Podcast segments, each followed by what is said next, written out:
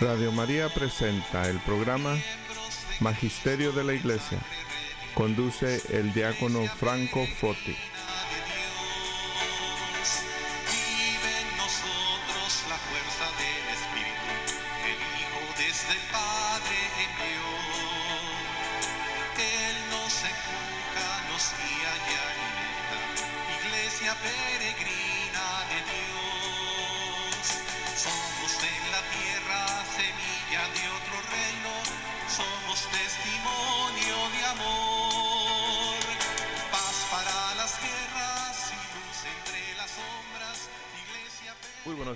Hermanos y hermanas en Cristo. Les habla el diácono Franco Foti desde Radio María en Chicago hacia todo el país con este programa El Magisterio de la Iglesia, en el cual hablamos de documentos papales, documentos de conferencias episcopales y diferentes ah, temas que, que atañen a todo lo que es el magisterio de la Iglesia, la autoridad de la Iglesia de enseñar la fe. Hoy nuevamente estoy acompañado por mi gran amiga Eli América, instructora del Instituto de Liderazgo Pastoral de la Arquidiócesis de Chicago. Buenos días, Eli. Muy buenos días, diácono Franco Foti, y muy buenos días a todos ustedes. Muy bien, me da mucho gusto que nos estás acompañando nuevamente en este programa y vamos a, comenzar eh, con una reflexión del Evangelio. Vamos a a retomar el documento del Sínodo del Amazonas, ya lo vamos a concluir el día de hoy, eh, pero como siempre lo hacemos, vamos a empezar con la palabra de Dios para eh, ponernos en clima con este tema. Muy bien. Claro que sí, con mucho gusto. No hay nada mejor que estar tomados de la presencia de Dios. No hay nada mejor que estar tomados de la mano de Dios. No hay nada mejor que estar en la, en la presencia y con Dios y en su corazón. Y bueno, la palabra de Dios es Dios, como lo dice en Primera de Juan. Y bueno, el día de hoy vamos a, tomar una palabra la cual nos va a ayudar a poder sentirnos confiados, confiados en que tenemos un guía, en que tenemos un pastor. Y vamos a tomar eh, eh, el tema de la composición de, dos partes, uno del Evangelio de Juan y también del Salmo 23, que habla acerca de que tenemos un pastor, un pastor que le gusta relacionarse con nosotros, que nos habla, que nos guía, que nos ama y que siempre, siempre, siempre, como Él lo prometió, va a estar con nosotros hasta el último día. Bien, Ah, el primero uh, de el Evangelio de Juan, 10 ah, del 27 en adelante, y lo mencionamos para que ustedes puedan orar con él. Los invitamos, los animamos a que oremos con la palabra de Dios, porque Él nos habla, Él, él habla nuestro corazoncito por medio de la palabra. Y dice, mis ovejas oyen mi voz, y yo las conozco y me siguen. Y yo les doy vida eterna, y no perecerán jamás, y nadie las arrebatará de mi mano.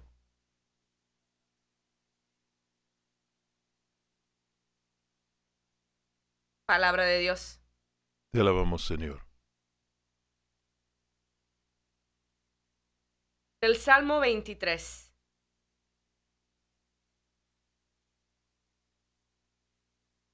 Tú, Dios mío, eres mi pastor. Contigo nada me falta. Me haces descansar en verdes pastos. Y para calmar mi sed, me llevas a tranquilas aguas. Me das nuevas fuerzas y me guías por el mejor camino, porque así eres tú. Puedo cruzar lugares peligrosos y no tener miedo de nada, porque tú eres mi pastor y siempre estás a mi lado. Me guías por el buen camino y me llenas de mucha confianza. Aunque se enojen conmigo mis enemigos, tú me ofreces un banquete y me llenas de felicidad. Me das un trato especial. Estoy completamente seguro de que tu bondad y tu amor me acompañarán siempre mientras yo viva y de que para siempre viviré donde tú vives. Palabra de Dios. Te alabamos, Señor.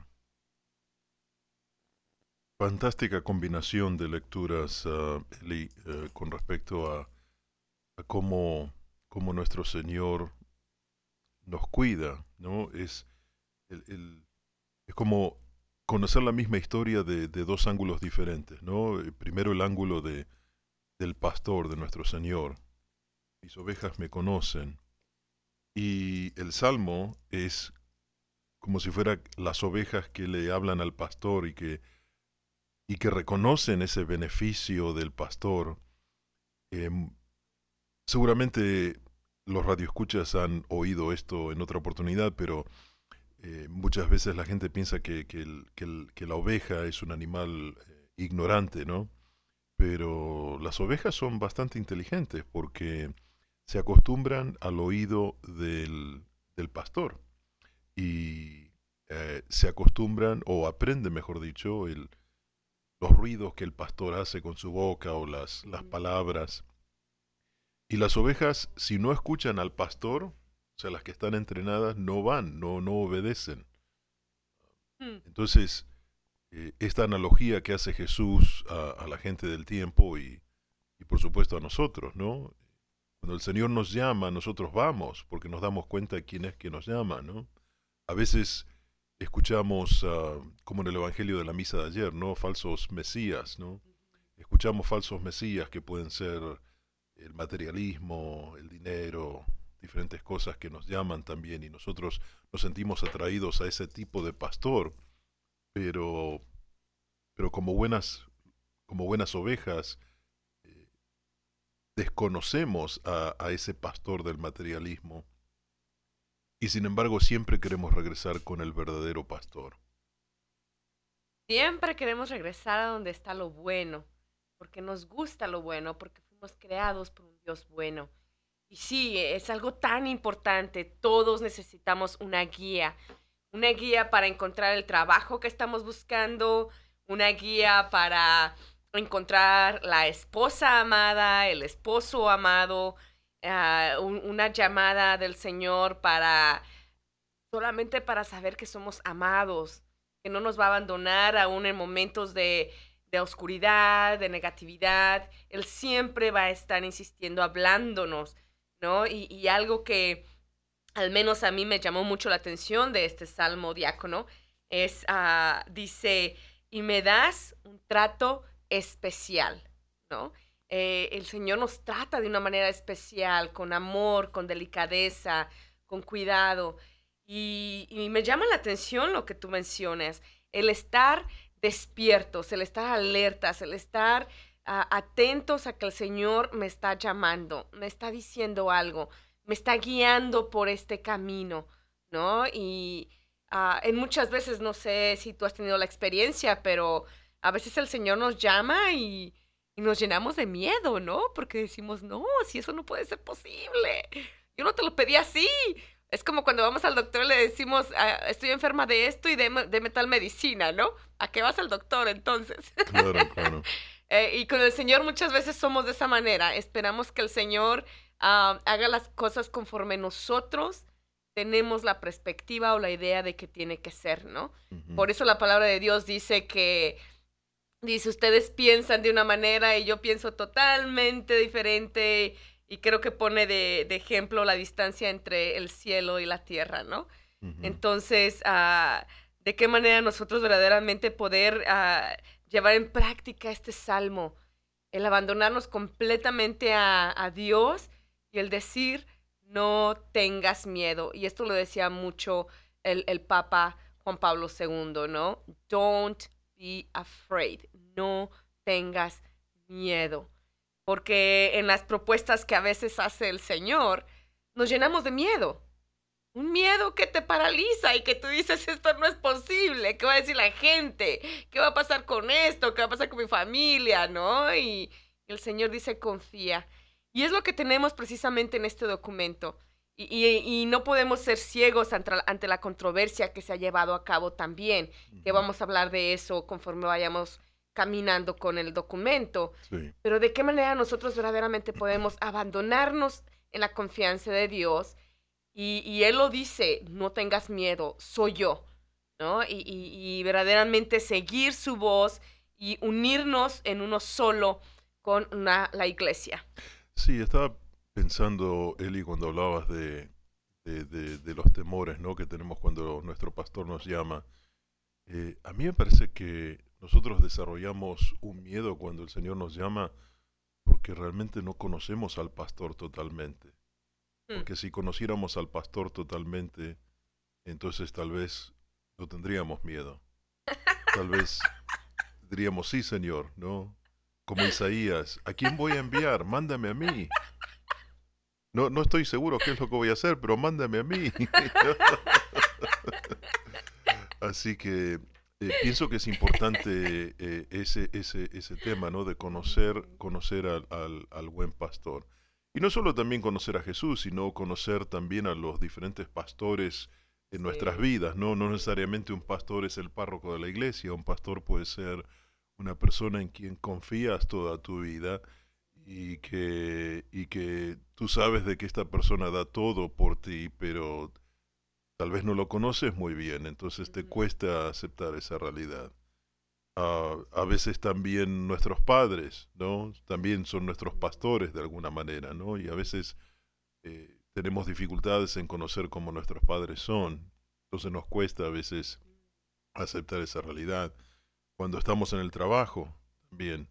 Eh, tal vez nuestro jefe de alguna manera es nuestro pastor, ¿no? Y está bien, podemos debatir de aquí hasta la noche de si, si el corazón de, ese pastor en el trabajo está en el lugar correcto, ¿no? Pero supongamos que sí, que estamos trabajando en un lugar donde sí, el corazón está en el lado correcto, pero a nosotros nos entra la desconfianza, es porque realmente no conocemos a ese pastor. Así que el Señor nos invita hoy a conocer al pastor, conocerlo a Él primero, y también conocer a los que están a nuestro alrededor y, desarrollar no solo con el buen pastor que es Jesús, sino también con aquellos que nos rodean, ¿no? Eh, desarrollar ese conocimiento que nos eh, va a deparar una confianza. Me gusta lo que dices y es súper interesante, ¿no? Y viene a mi mente una enseñanza de, de mi padre, ¿no? De, mi papi aquí en la tierra. Ah, de niña yo le pregunté en una ocasión a papá quién es Dios. Y él me dijo, oh hija, Dios es infinito. Y yo como niña buena me fui a mi cuarto a jugar pensando Dios es infinito. Pero yo regresé a él y yo le dije, ¿y qué es infinito? y recuerdo que él me puso a contar, ¿no? De, cuenta del 1 hasta, hasta que llegues al final. Y bueno, yo llegué al 100, al 200, al 900, al 1000 y regresé a papi y dije, papi, no termino. Me dice, sigue. Y bueno, yo seguí 2000, 3000 y regresé, papi, no termino, ya me cansé. Dice, sigue. Y yo decía, no, es que no voy a terminar. O sea, descubrí que no terminaría de contar jamás. De niña yo descubrí eso. Pero entonces él me dijo, eso es ser infinito. Nunca se acaba. Y yo de niña dije, wow, ese es Dios. Y, me gusta cómo lo dices tú, porque si nosotros nos podemos contar uno, dos, tres, cuatro, cinco, hasta el infinito, entonces estamos hablando de cada ser humano que nos encontramos aquí en la tierra, porque fuimos creados con la imagen de Dios en nosotros. Tú tienes la imagen de Dios en ti, yo tengo la imagen de Dios en mí. Y cuando tenemos un encuentro nos encontramos con ese Dios, ¿no? Y lo mismo lo que acabas de mencionar, con el jefe, con hasta con el que te cae gordo, hombre. Ahí está puesta la imagen de Dios, ¿no?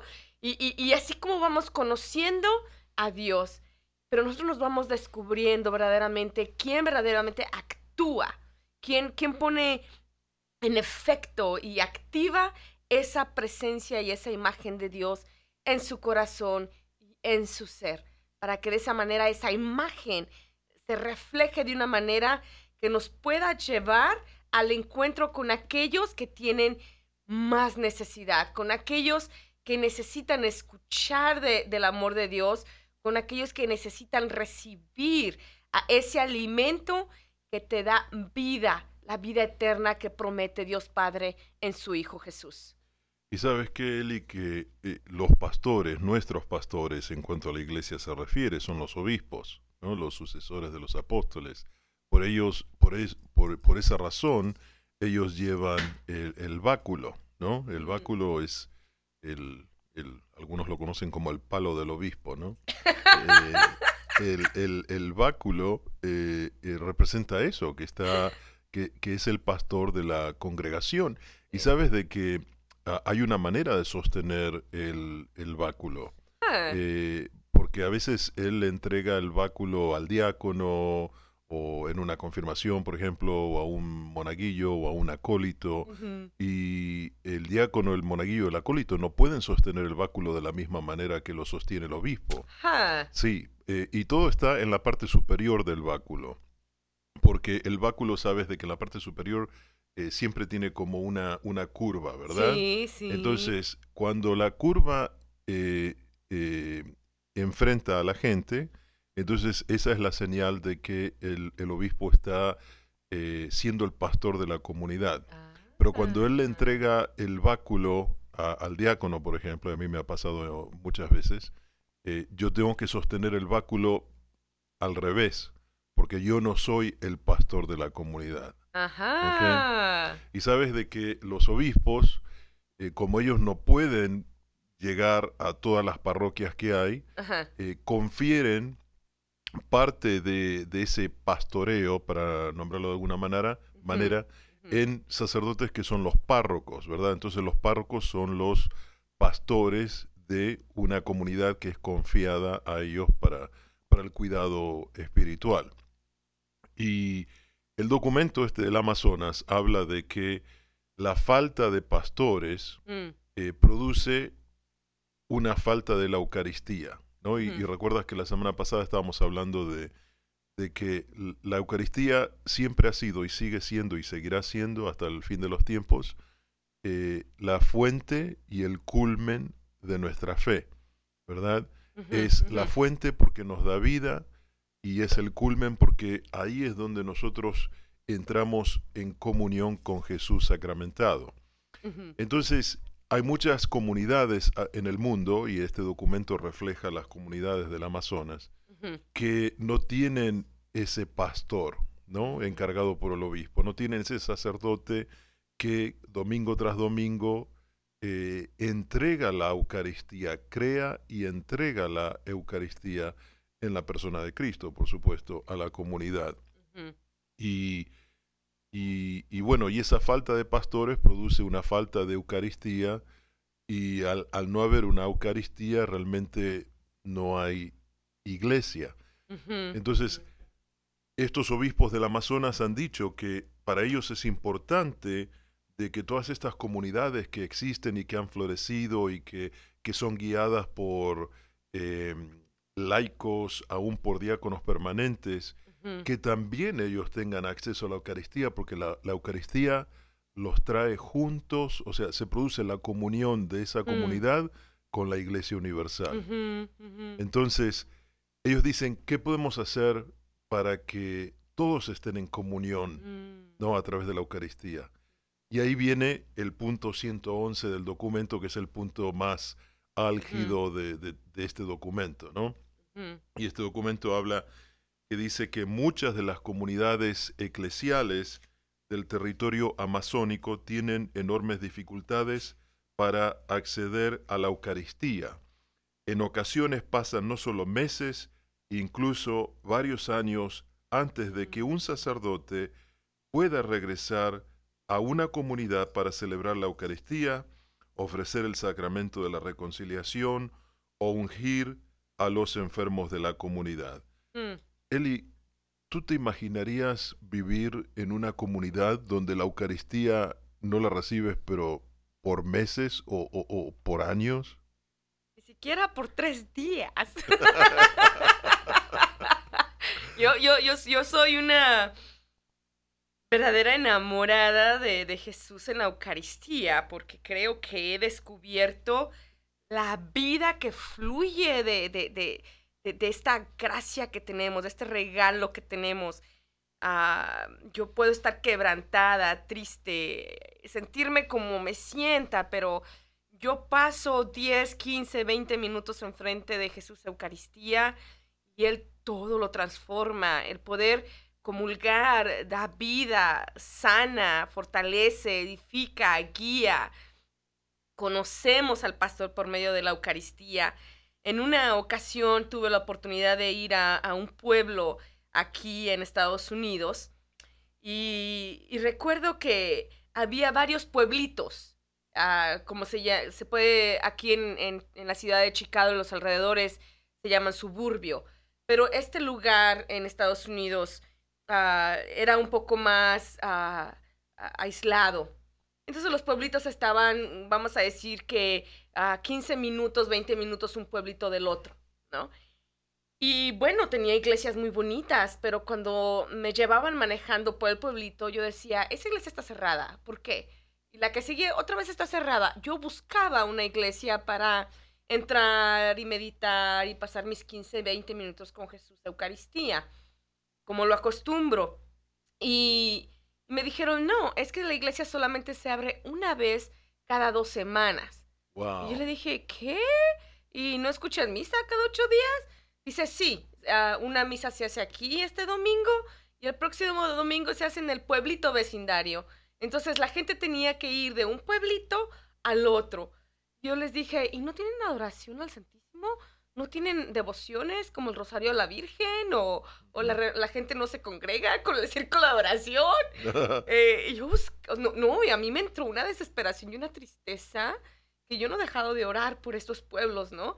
Y, y, y, nada más estamos hablando de ocho días, ¿no? Bueno, yo estuve ahí nada más un fin de semana y, y, y, yo sentí una gran, un gran dolor porque nuestra gente necesita, nuestra gente, todos nosotros de alguna manera tenemos esa nostalgia en nuestro corazón de que estamos buscando algo.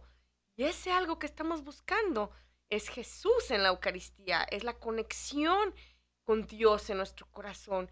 Y solamente la podemos recibir por medio de la Eucaristía y la palabra de Dios. He escuchado una vez una frase que dice, la iglesia hace la Eucaristía y la Eucaristía hace la iglesia. Mm. ¿no? Entonces, donde no hay Eucaristía, ¿realmente podemos decir de que hay iglesia? Mm. Tal no. vez no, tal vez no. Y esto es lo que hay, han identificado los obispos del Amazonas. y ellos dicen, eh, o sea, hablan, para, para entrar en el tema, primero hablan del celibato, ¿no? Y después, más tarde en el programa vamos a hablar un poco más eh, concretamente sobre el tema del celibato. Ellos dicen, apreciamos el celibato como un, do, un don de Dios en la medida que este don permite al discípulo misionero ordenado al presbiterado, es decir, al sacerdocio, dedicarse plenamente al servicio del pueblo santo de Dios estimula la caridad pastoral y rezamos para que haya muchas vocaciones que vivan el sacerdocio célibe. O sea, ellos identifican de que hay un beneficio en el celibato que le permite al hombre sacerdote dedicarse plenamente a la iglesia. Obviamente esto lo podemos seguir debatiendo, pero por lo menos eso es lo que dicen los obispos. Dicen, sabemos que esta disciplina no es exigida por la naturaleza misma del sacerdocio, ¿Ok? Entonces, este es otro tema, ¿no? Eh, el, el, celibato no es un dogma de fe, ¿verdad? No es como la asunción de la Virgen María, ¿verdad? O no es como la resurrección de Jesucristo, es un dogma de fe, lo debemos, uh -huh. lo debemos creer. Eh, el, el celibato no es un dogma de fe, es una disciplina, o sea, es una regla que la iglesia misma crea y lo vamos a hablar un poco más adelante. Correcto. Dice, eh, en su encíclica sobre el celibato sacerdotal, San Pablo VI mantuvo esta ley y expuso motivaciones teológicas, espirituales y pastorales que la sustentan, y este documento fue eh, publicado después del Concilio Vaticano II, uh -huh. porque en el concilio hubo discusiones sobre eh, la posibilidad de eh, hacer el celibato opcional o eliminarlo totalmente. Pero bueno, Pablo VI lo, lo, afirmó, Juan Pablo II también lo afirmó, eh, diciendo, considerando que la legítima diversidad no daña la comunión y la unidad de la Iglesia, sino que la manifiesta y sirve, lo que da testimonio de la pluralidad de ritos y disciplinas existentes, eh, proponemos establecer criterios y disposiciones de parte de la autoridad competente en el marco de la Lumen Gentium 26. Eh, esto es lo que los obispos dicen después de leer lo que Juan Pablo II afirma en, en, su encíclica, ¿no? que él, siguiendo lo de, lo de Pablo VI, también confirma el valor del celibato en la formación sacerdotal.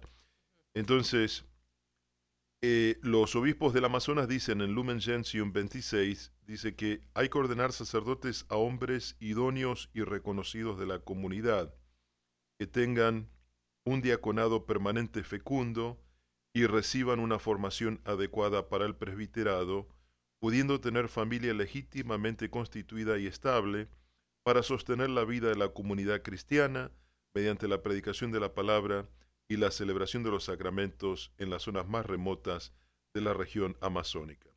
Entonces, debido, o sea, se respeta el principio del celibato, pero existe todavía la necesidad, ¿verdad? Porque no hay Eucaristía eh, en la zona del Amazonas.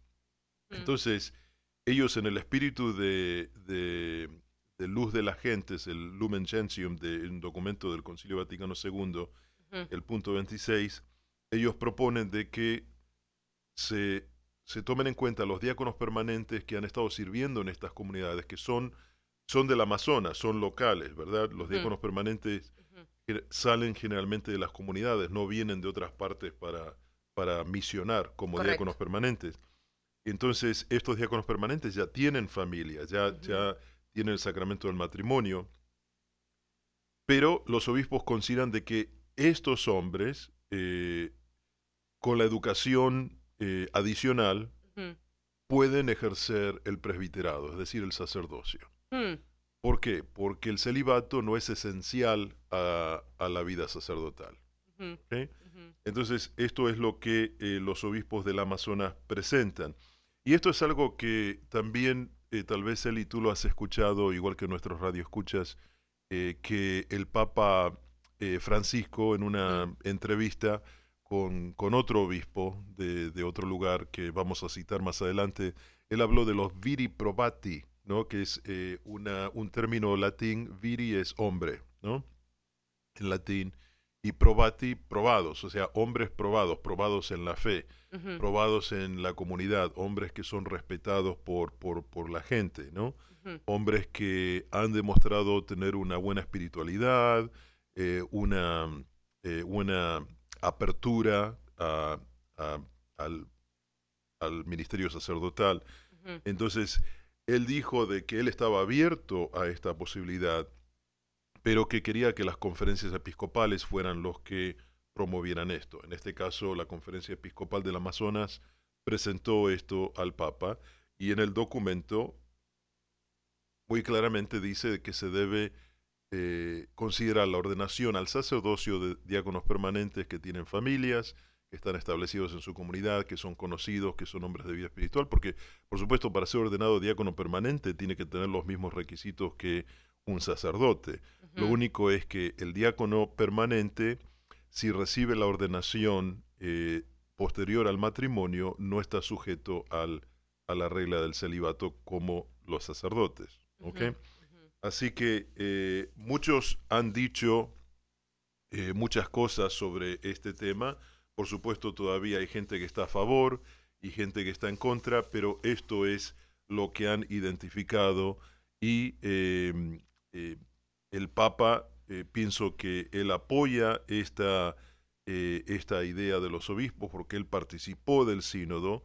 las votaciones que se presentaron en el sínodo han sido por más de dos tercios de, los que han asistido, así que es una época de cambios, ¿no? Y ahora el buen pastor nos está diciendo, tenemos que ver qué es lo que está pasando, ¿no? Porque la Eucaristía hace la, iglesia hace la Eucaristía y la Eucaristía hace la iglesia.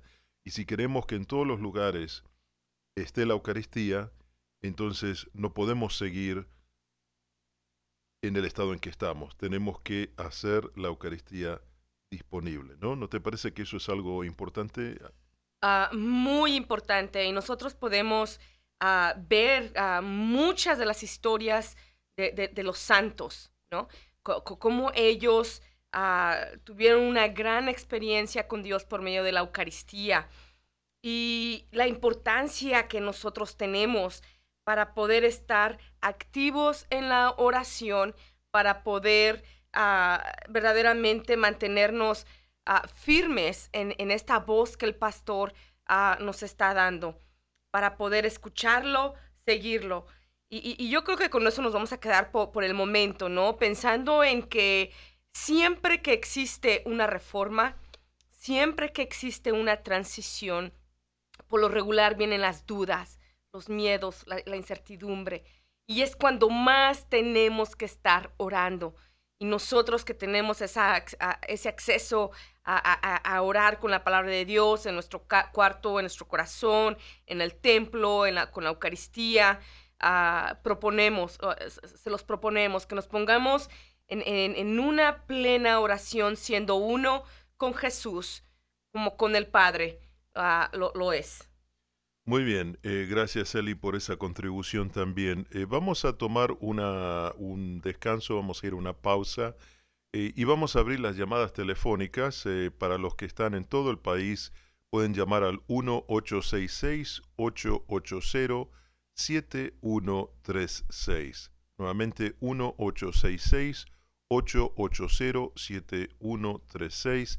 Y los que están en Chicago pueden llamar al número local 773 207-5505. Ya regresamos. Gracias.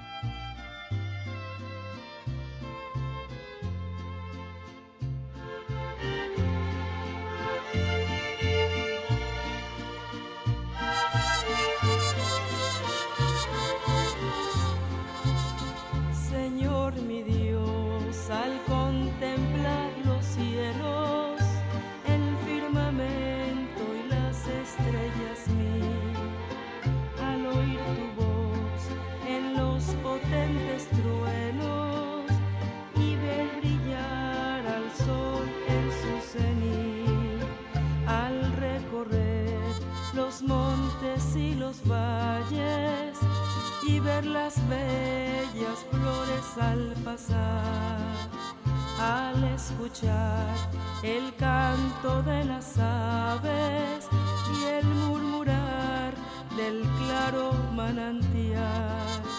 Mi corazón entona una canción, cuán grande ser, cuán grande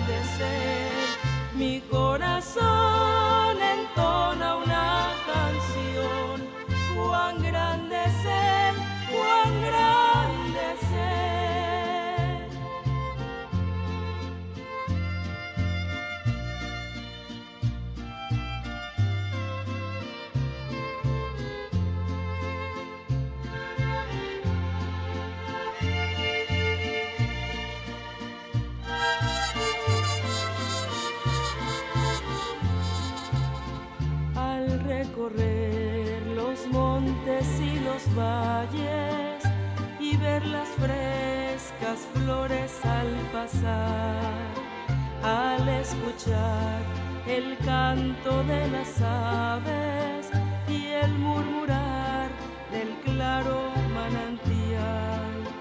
Mi corazón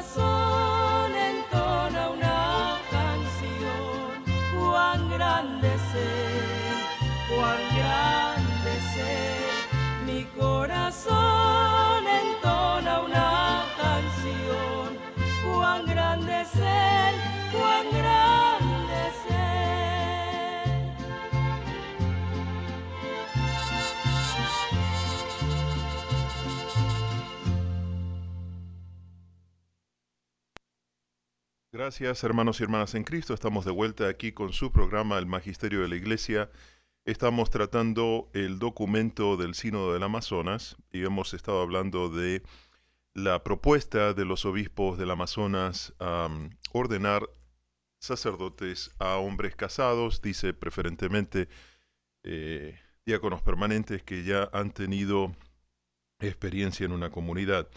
Pero obviamente hay una, la, la, causa por la cual la iglesia está haciendo esto es por la falta de la Eucaristía, ¿no? Entonces, ¿qué te parece, Eli, si compartes con nosotros ah, esa historia del santo que habla sobre la Eucaristía? Sí, ah, es ah, San Alfonso Liguri y, y, hay una historia hermosa que, que a él eh, que, es verídica, que a él le sucedió, ¿no? Como sucede a muchos que se atreven aventarse a la aventura de conocer a Jesús y, que Jesús transforme sus vidas. Y, bueno, San Alfonso era él un, un, muy buen ah, abogado. Eh, y como tal, buen abogado, él ah, ganaba buenos casos hasta que él se dio cuenta que ah, eso no lo llenaba, no llenaba su vida, no la transformaba. Y, y, de alguna manera yo creo que ya el buen pastor lo estaba llamando, ¿no? Él decidió entrar al seminario, eh, lo ordenaron sacerdote y pues, se convirtió en un gran devoto de, la Eucaristía. Pasaba con Jesús sacramentado sus 15, 20, 30, una hora con él todos los días. Celebraba la misa con, gran devoción y, esto fue transformando su vida y su corazón, relacionándose con Jesús de una manera muy humana y compartiendo la divinidad de Jesús. Y se dice que un día eh, estaban en, el, en el convento Ah, y él tenía pues a, sus, sus, sacerdotes ah, y tenían solamente tres panes en la cocina. Y vino uno de, de, sus compañeros sacerdotes a decirle, ah, solamente tenemos tres pedazos de pan y no tenemos comida para darle a la comunidad y qué vamos a hacer. Y pues San Alfonso, muy confiado, le dijo, no te preocupes no te preocupes. Y el otro sacerdote, no muy confiado, él no tenía una, relación tan estrecha con, Jesús en el Santísimo. Este. Ah, él, él, se fue renegando y haciendo mucho, mucha queja. Y dijo, sí, ¿cómo le vamos a hacer con tres pedazos de pan? Ni que estuviéramos en los tiempos en que Jesús este, repartió los panes, ¿no? y, Ah, y bueno, eh, me da risa porque ah, lo que viene enseguida quizás les, provoque a ustedes no tan solo ese deseo de creer en un Jesús que cumple su promesa, pero también nos causa gracia de cómo el Señor actúa. Y ah, para esto vino y tocaron la puerta y era una persona muy pobre que no tenía que comer. Y él pidió este, comida. Entonces el sacerdote fue con San Alfonso y le dijo, oye, este, no tenemos comida, ya está ahí una persona mendigando comida. Y San Alfonso le dijo, no te preocupes, dale dos panes. Entonces él dijo, pero nada más tenemos tres. Dale dos panes. Dios va a proveer. Y entonces dice que este sacerdote se fue muy enojado, frunciendo las cejas, y se fue y le dio los dos panes a esta persona hambrienta. Ah, y se quedó pensando, ya nada más queda uno solo y estaba preocupado y ya se iba a llegar la hora de la comida, ¿no? Entonces ah, se dice que San Alfonso, él fue, se postró enfrente de, Jesús en la Eucaristía y que le dijo, Señor, tú sabes cuál es la necesidad que tenemos. Provee, yo sé que tú vas a proveer. Solamente tenemos un pan, tenemos toda la comunidad para darle de comer, yo sé que vas a proveer, ¿no? Y, se dice que él tenía esa fe en que Jesús iba a proveer lo que se necesitaba, lo que es la confianza, ¿no? Y miren cómo, cómo me viene a la mente esto del, salmo que leímos al principio. Me das un trato especial, porque miren lo que pasó. Ah, enseguida ah, se escuchó que a la puerta ah, tocaron, ¿no? Y este, este sacerdote que estaba atendiendo la puerta que fue el, el sacerdote que estaba hablando con San Alfonso, iba renegando. Dice, falta que sea un, este, otro mendigo que hambriento que quiera de comer. Y dice que él tomó el, el, pan que quedaba, que estaba duro, que dijo, antes de que me lo pida, se lo voy a dar. Ya, total, ya no va a haber nada. Y se dirigió hacia la puerta ah, abrió y le dijo, ah, con un tono grosero, le preguntó, ¿qué es lo que quiere? Ah, ¿Quiere comer? y el señor que estaba del otro lado de la puerta lo vio, sonrió y dijo, hermano, traje todas estas provisiones. No son muchas, pero espero que les ayude. Y dice que le alcanzó para dar de comer las próximas semanas por venir a toda la comunidad, ¿no? Y yo dije, wow, yo me reía porque este, este sacerdote falta de, con falta de fe le llevaba el, el- el- el otro pan duro que, se, que, que quedaba, ¿no? Y, y- y podemos ver en realidad cómo, cómo, cómo Dios provee. Y fíjate, no tan solo Dios provee para San Alfonso Liguri, que estaba orando y que tenía fe, pero él también, también dio ese milagro para el sacerdote que no tenía esa fe. La importancia de tener personas, sacerdotes, eh, gente laica, ah, de todas maneras, que crean en ese Dios que va a proveer. Porque entonces la providencia no nada más es para uno solo, es para los demás, incluso para aquellos que están con falta de fe y enojados y renegando y, y quejándose todo el tiempo, ¿no? Entonces, ¿cómo no querer un com- compartir un Dios que da en abundancia en el corazón, que da abundancia en, en- en- en- en- en- en- se dice la palabra de Dios en, los, en, las bols- en los bolsillos del pantalón, ¿no? Yo quiero tener esa abundancia y yo voy y la busco, ¿no? claro. Entonces, y, y- y cuando vemos que eso existe, queremos que nuestros hermanos también la tengan porque fuimos creados para vivir en comunión. Y eso es lo que queremos hacer con nuestros hermanos en las, en, en- en las Amazonas, ¿no? Con, con todos los hermanos del mundo entero, con nuestras familias. Así es de que tengamos ese ánimo, ese ánimo de buscar al Señor, de mostrar nuestras necesidades y, Él que provee en, las abundancia, como lo dice en su palabra. E incluso en el documento que estamos leyendo, es una de las ci- citas bíblicas últimas de las que, de las que muestra, ¿no? Yo he venido al mundo para que tengan vida y la tengan en abundancia. Abrámonos, que Dios abra nuestro corazón y nuestra mente para recibir verdaderamente esa abundancia de la que Dios nos habla. Y los obispos han identificado que esa abundancia está a través de reformular eh, el- tema de la ordenación sacerdotal. Y estaba eh, pensando mientras decías la historia, Eli, de el- e- ese otro sacerdote tal vez tenía ganas de tirarle el pan duro por la cabeza al que abriera la puerta, ¿no? Yo creo que sí. Al último se le olvidó el pan duro. Y, y- y sabes que lamentablemente tenemos mucha gente que, que están interpretando esto de la ordenación de hombres casados, en este caso diáconos permanentes Ujú. sacerdocio, como, como el, el- están reaccionando como el sacerdote con el pan Sí, duro, ¿no? Sí. Eh, como sí. que no quieren aceptar eh, Con esa, realidad. Claro, claro. O sea, no ven el, fruto de esto, ¿verdad? No ven el fruto de esto. Entonces, a mí me gustaría eh, hablar un poco más sobre el celibato, ¿no? Para que todos nuestros radioescuchas estén informados. Entonces, el celibato genéricamente significa la persona que por opción, o sea, elige no contraer matrimonio, ¿verdad? Entonces, eh, e- eso es eh, el celibato en, en su amplio sentido. Ahora, el celibato eh, sacerdotal es cuando se hace esa elección para toda la vida, ¿verdad? Porque uno puede ser célibe temporariamente, ¿no? Eh, hay personas, hay laicos que hacen como votos de castidad, eh, no perpetuos, ¿no? Pero por, por meses, por años, ¿verdad? Pero en el caso del celibato sacerdotal es cuando eh, se hace esa, esa elección, en, en- es parte del rito de la ordenación sacerdotal.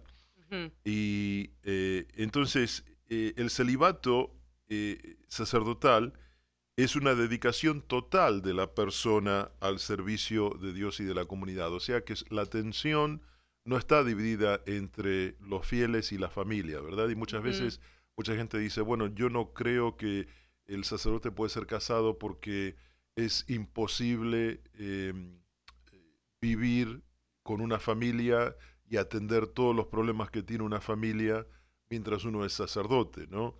Eh, bueno, eso es relativo también, ¿no? Porque conozco personas que son presidentes de compañías que también tienen una familia, ¿no? Y un presidente de una compañía eh, relativamente grande tiene igual o más trabajo que lo que puede tener un sacerdote.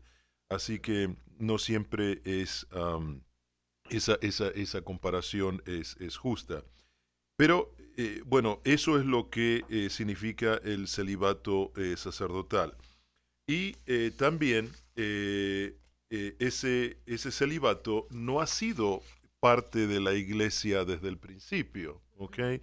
Obviamente sabemos que en el Antiguo Testamento, aunque no es la iglesia que fundó Cristo sobre la roca que es Pedro, no solo en, la mayoría de los profetas y patriarcas no eran célibes, sino de que tenían más de una esposa, ¿no? Que era otra, es otra historia. Estela, Estela para otro vestido, ¿no?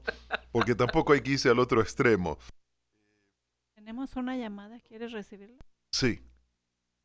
Eh, entonces, eh, eh, pero, pero aquí habla de, y, también reconocemos de que hay personas en, en, en el Nuevo Testamento como San Pablo, como Juan Bautista que eran célibes, ¿verdad? Porque ellos dedicaban toda su vida a Dios. Pero bueno, vamos a hacer una pausa aquí porque viene, tenemos una llamada. A ver quién, quién está en el teléfono, por favor. Bueno, buenos días, hermano. Buenos días. Dios me lo bendiga. Eh, Marisa Nauta, de aquí de Norberga, New Jersey. Oh, Marisa, gracias por llamar al programa. ¿Cómo está el clima por New Jersey? ¿Dónde están ustedes, ahora? Estamos en Chicago, en el estudio de oh. Radio María Chicago, sí. Oh, bendito, porque oí que la señora estaba hablando, la señorita, la señora de la sierra. De la sierra, estabas hablando de la sierra. En Ecuador. buenos días, buenos días, ¿cómo está usted? Bien, gracias. Aquí escuchando esas maravillas, ese programa que está lleno del Espíritu Santo. Ahí está revoloteando y está aquí en mi corazón también porque lo siento de verdad. Que es como una inyección que ustedes están dando ahí. De verdad que es, la obra del Señor. es una maravilla. Y el Espíritu Santo de verdad que está, que está. Y mañana que es el día de dar gracias, hay que dar gracias al Señor todos los días. Yo digo que todos los días hay que dar gracias. Y sabe que me gustó mucho, no sé si fue un cuento, fue verdad, de la niña que le preguntó a su papá que si él creía en Dios. Fue así. Eso fue cierto, esa niña fui yo, soy yo. Ah, fue usted, ah, bendito mejor, ya entonces ahí está el Señor, está rectificando que Él está aquí con nosotros, porque dice que cuando una o dos más personas dicen lo mismo, olvídese. Yo pensaba que era un cuento, pero usted está bendecida, hermana, porque desde que estaba usted pequeña, su papá ya estaba bendiciéndola y enseñándole el catecismo de nuestro Señor Jesucristo, como Él le dijo que es infinito, infinito es, ese infinito es el alfa, el omega y el fin. No hay más nada que buscar que nuestro Señor Jesucristo. Amén. el Padre, la llave de los ejércitos y el Espíritu Santo que nos llena a nosotros de todo, de palabra de sabiduría. Yo quisiera seguir hablando, pero tal vez hay otra persona que están llamando. Que Dios me la bendiga, cuídense mucho, lo amo y vamos a seguir adelante. Nos encomendamos a sus oraciones, ore por nosotros, ore por la iglesia, ore por usted, por todos nosotros. Sí, ore por mí también, que no me estoy sintiendo muy bien. Se lo prometo, con todo mi corazón. Cristo, y a su nombre gloria. y a la Madre de Dios honra porque dijo que sí. ¡Viva Cristo, Cristo Rey! ¡Que viva! ¡Que viva! bendiciones. Gracias, gracias Marisa, bendiciones. Muy bien, entonces estábamos hablando del tema este del celibato. Eh, el celibato no era parte de la vida de la iglesia, por supuesto los apóstoles no eran célibes, pero alrededor del siglo III y IV ya existían eh, propuestas de eh, el celibato. ¿Y por qué surgen estas propuestas? Porque había dos preocupaciones.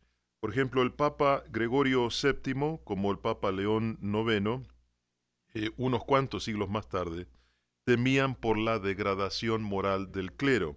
Y esa declaración, eh, degradación moral era eh, estaba causada por el hecho de que los sacerdotes al tener familia eh, tenían que dejar una herencia para, para sus descendientes y los descendientes querían tomar las tierras de la iglesia donde trabajaba el sacerdote, ¿no? Claro, claro. Entonces, ah, quién sabe si todos eran hijos de nuestra buena devoción, ¿no? Pero entonces como había pujas, porque, o sea, la iglesia le pertenece a los fieles, no al, al sacerdote. Pero los hijos inescrupulosos, eh, por supuesto, ponían sus intereses y querían quedarse con las tierras de la iglesia, ¿verdad? Claro. Entonces es en el concilio de eh, Letrán, el de 1123 y el de 1139, que establecen que eh, los clérigos, o sea, los, ah, los, los presbíteros, no podrían casarse o relacionarse con concubinas, ¿verdad? Eh, pero esto también eh, afectaba a, a los diáconos, porque el diácono que es ordenado antes de contraer matrimonio tiene que ajustarse a esta, a esta ley de, Claro. de celibato, ¿no? Eh, entonces, también hubo otro concilio en Letrán en 1215 y también concilios de Trento en la Edad Media y esto eh, fue eh, la regla de la iglesia, o sea, fue una disciplina porque fue una regla que se instituyó para evitar los problemas de la atención a, a las cuestiones particulares de cada sacerdote que tenía familia. Ujú. Y, y bueno, y este es un tema que ha sido presentado, eh, como dijimos antes, fue presentado en el Concilio Vaticano II, eh, también eh, habló el Papa Pablo VI, Juan Pablo II, también eh, lo, lo dijo el Papa Benedicto XVI. Eh, entonces ellos valoran eh, el, el celibato, la castidad de los sacerdotes, porque hay ciertas virtudes arraigadas con eso. Pero la realidad nos muestra una cosa diferente. Por ejemplo, en Brasil hay una asociación de sacerdotes casados Mm. y, y dice que hay 7.000 sacerdotes brasileños que eh, pidieron a la iglesia el- la supresión del celibato sacerdotal para que ellos pudieran casarse. 7.000 Mm. sacerdotes en Brasil. Mm. Esto significa de que de cada cuatro sacerdotes que hay en Brasil, uno abandona el sacerdocio para casarse. Mm. ¿no? Porque después de eh, ser ordenado sacerdote, tal vez eh, encuentran que, que- que, bueno, que, que ellos tienen vocación al matrimonio y, y deciden eh, salir de la iglesia para cumplir con esa vocación. En, ah, hay una revista, eh, Eli, en Italia que se llama La Civilidad Católica en español, que se publica desde el año 1850 por los jesuitas que están en Italia. Y este, eh, los jesuitas en Italia superan a los 60.000 eh, sacerdotes, ¿no? Dice, ellos dicen de que eh, la, la iglesia ya ordena a hombres casados y los llama diáconos permanentes. Eh, pero los diáconos permanentes no podemos consagrar el pan y el vino en el cuerpo y la sangre de Cristo. No tenemos ese mandato de los obispos y tampoco tenemos el mandato del perdón de los pecados. Claro. O sea, un diácono puede muy bien eh, oficiar en un servicio litúrgico en el cual hay una liturgia de la palabra y una liturgia de la Eucaristía, pero se omite la consagración. Y en el tema de la, eh, de la absolución, el diácono puede eh, ayudar a una persona a hacer un examen de conciencia, pero no puede otorgar la, la absolución. Claro.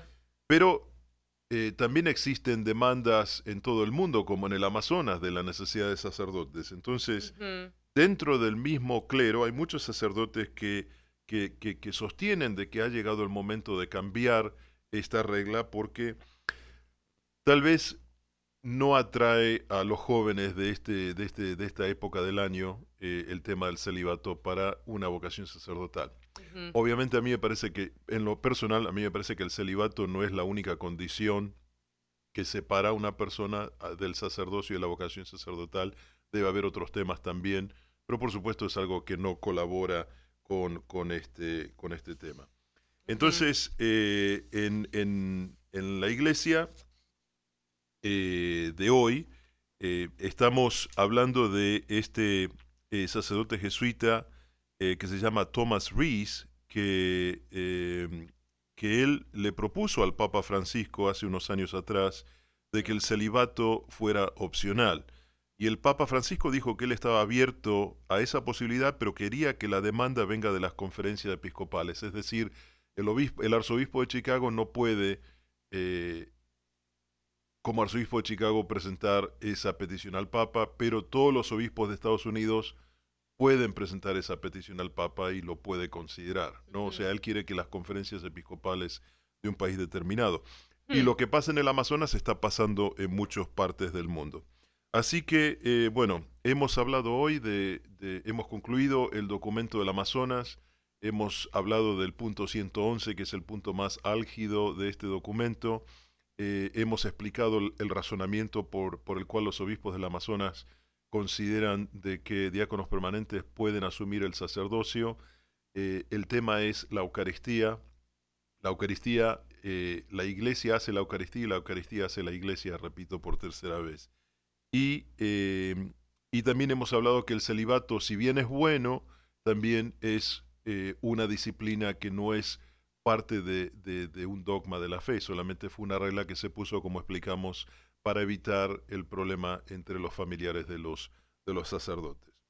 Hay cierto valor en el celibato, se reconoce, pero en este momento la iglesia está considerando eh, esta realidad en el Amazonas. Así que eh, vamos a, tal vez esto se ramifique en otras partes del mundo, vamos a verlo en los próximos años. Eli, muchas gracias por acompañarme en este programa, tu colaboración siempre es invalorable y te deseo un feliz día de acción de gracias, que lo pases muy bien con los tuyos y, y también fue tu cumpleaños hace poco, así que felicidades, feliz cumpleaños. Ojalá pudiéramos pedirle a todos los radioescuchas que te canten el feliz cumpleaños. Una oración será suficiente y, y, demos gracias, demos gracias al Dios, al Señor de los ejércitos, por todo, aunque no podamos entenderlo. Porque miren, cuando damos gracias al Señor es la plena confianza, Él se activa, nos activamos nosotros y Él a su tiempo nos hará entender. Gracias a Dios el día de hoy el día de mañana en el Día de Acción de Gracias aquí en Estados Unidos y en el mundo entero, porque la palabra de Dios dice, demos gracias a Dios que todo obra para bien para aquellos que amamos al Señor. Muchas gracias y regresaremos en una semana. Que Dios los bendiga. Hasta pronto.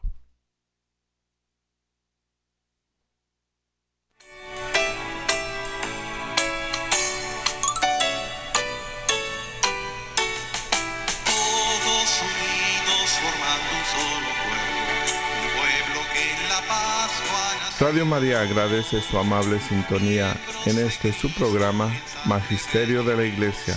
Condujo el diácono Franco Foti.